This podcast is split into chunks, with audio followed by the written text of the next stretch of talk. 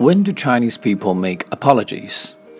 Well, I think when you do something wrong to others, you apologize. I suppose this is a, universal rule of the world.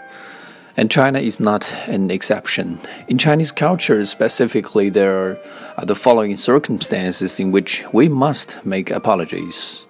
For example, when we stand somebody up, we should say sorry because we are not only wasting other people's time but also disrespecting them. And when we break our words, we also must um, make ex express our regrets and uh, guilt um, because dishonesty is really despised and uh, honesty is highly valued in China.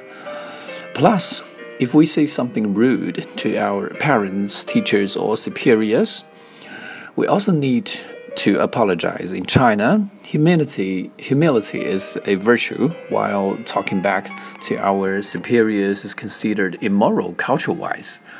Uh, so an apology must be made.